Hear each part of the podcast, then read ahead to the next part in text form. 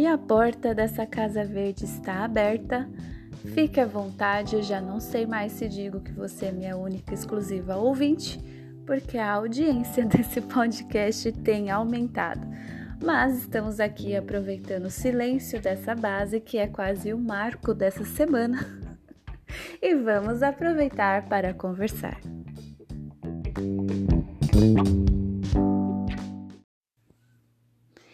Jesus como jardineiro. Pois é, semana passada ele falou para mim que é o meu noivo, e além de ser noivo e romântico, ele curte cuidar de jardim, cuidar de flores e plantar e colher e semear e, e, e tudo que envolve esse ofício. E o que me confronta dessa imagem de vê-lo como jardineiro é observar o amor e a delicadeza que ele cuida das flores. E a mesma importância que ele dá para as flores é o que ele dá para o restante do jardim. O que me incomoda é que eu me via como árvore. Na, me apegava na utilidade da árvore, nos frutos, na sombra, nos ramos, e de repente ele fala comigo sobre flores, sobre fragilidade de flores sobre a delicadeza e, e vulnerabilidade das flores. E eu estou fazendo esse exercício de me ver como flor, uma florzinha de Jesus. Mas me desapegar um pouco da imagem de utilidade e sim em ser. A flor simplesmente é, e por ser, ela pertence. Ela pertence ao jardim simplesmente por ser. Por ser bela, é, o aroma dela aconchega, as pétalas são, são frágeis, qualquer vento pode levar, mas ela vai continuar sendo flor e ela vai continuar pertencendo. Então, o meu exercício essa semana tem sido, tem sido esse: desapegar daquela imagem robusta e forte de árvore e me voltar para a delicadeza e fragilidade da flor, que na verdade, em conceitos que a gente trabalhou essa semana, é voltar para a sua humanidade. É, estou voltando, estou voltando para ser humana.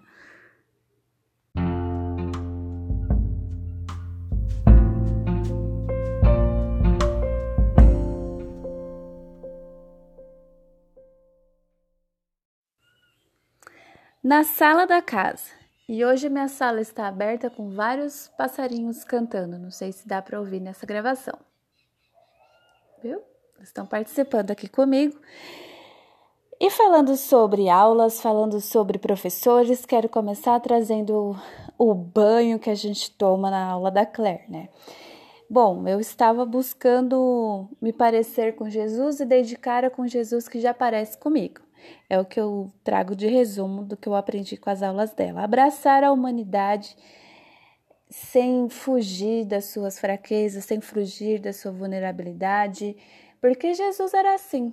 Me chamou muita atenção é, a cena do, do primeiro milagre que Jesus fez publicamente, que foi a multiplicação da água em vinho, e como ele estava é, frágil até naquele momento de precisar bem entre aspas, né, desse precisar é, de um empurrãozinho da mãe dele, de um incentivo, de um encorajamento para que ele trouxesse a manifestação já desse milagre publicamente.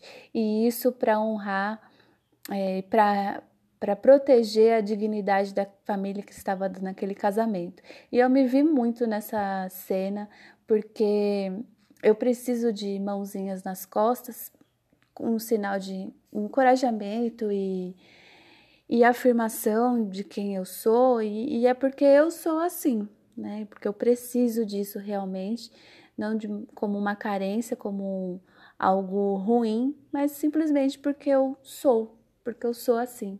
E quando eu tento fugir disso, eu eu tento fugir da minha humanidade, tento fugir de algo que nem Jesus fugiu. Então foi incrível essas aulas que a gente teve. É, eu tinha uma imagem de Jesus meio que utilitário, né? Jesus que me salva, Jesus que me liberta, Jesus que me que, que me livra do laço do passarinheiro. Enfim, imagens de um Jesus utilitário e se desapegar da imagem, né, apenas como estudo de aula, se desapegar da imagem de 100% Deus e estudar o 100% humano, é, me trouxe muita verdade é, em acreditar no que eu posso ser em Deus, que é uma outra lição de aula, né? Que Jesus, ele não é a, a manifestação física apenas de Deus, ele é a manifestação física do que o homem pode ser em Deus. E, e foi incrível ter esses, essas, essas chaves viradas, essas escamas dos olhos tiradas, porque me trouxe leveza e, e liberdade de ser quem eu sou. E partindo agora para as aulas da Carlinha, a história de Deus e a minha história na história de Deus, o que eu tiro de maior lição é o que eu comento na abertura desse podcast sobre pertencer. Não fazer nada para agradar os outros. É, tem uma frase bem bacana que eu peguei do Gerson Borges que a Carlinha trouxe. Se eu disser sim querendo dizer não, eu vou sentir raiva. E se eu disser não querendo dizer sim, eu vou sentir culpa. Então, fugir de sentir raiva e fugir de sentir culpa, não sair da bendita leveza. Que eu tenho essa mania, sabe? De sair da leveza. Você também?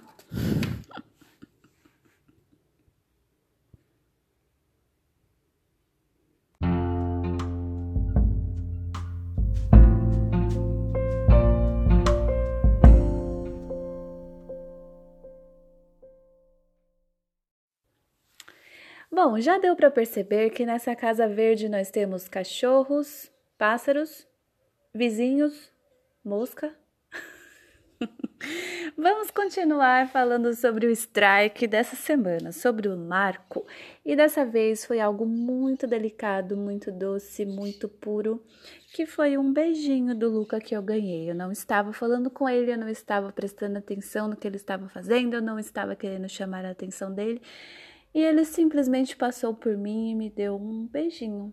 E isso me chamou muita atenção em, na delicadeza desse gesto e na delicadeza do olhar dele, né? De certa forma, ele sentiu vontade de chamar a minha atenção e eu trouxe isso para Jesus e como ele consegue fazer isso num simples gesto, num puro beijinho de uma criança.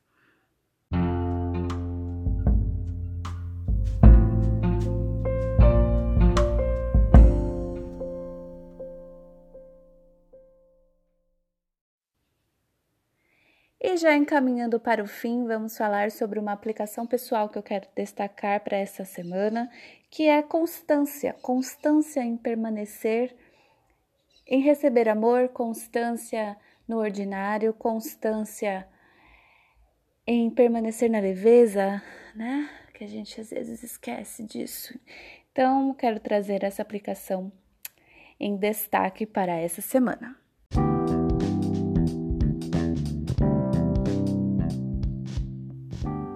E muito obrigada por acompanhar mais um episódio aqui direto. Eu ia falar do mundo da lua e terminar com Lucas Silva e Silva. Não. Né?